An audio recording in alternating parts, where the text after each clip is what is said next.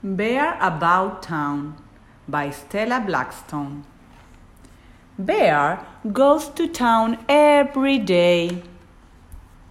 He likes to walk all the way. On Monday, he goes to the bakery. On Tuesday, he goes for a swim. On Wednesday, he watches a movie. On Thursday, he visits the gym. On Friday, he goes to the toy store. On Saturday, he strolls through the park.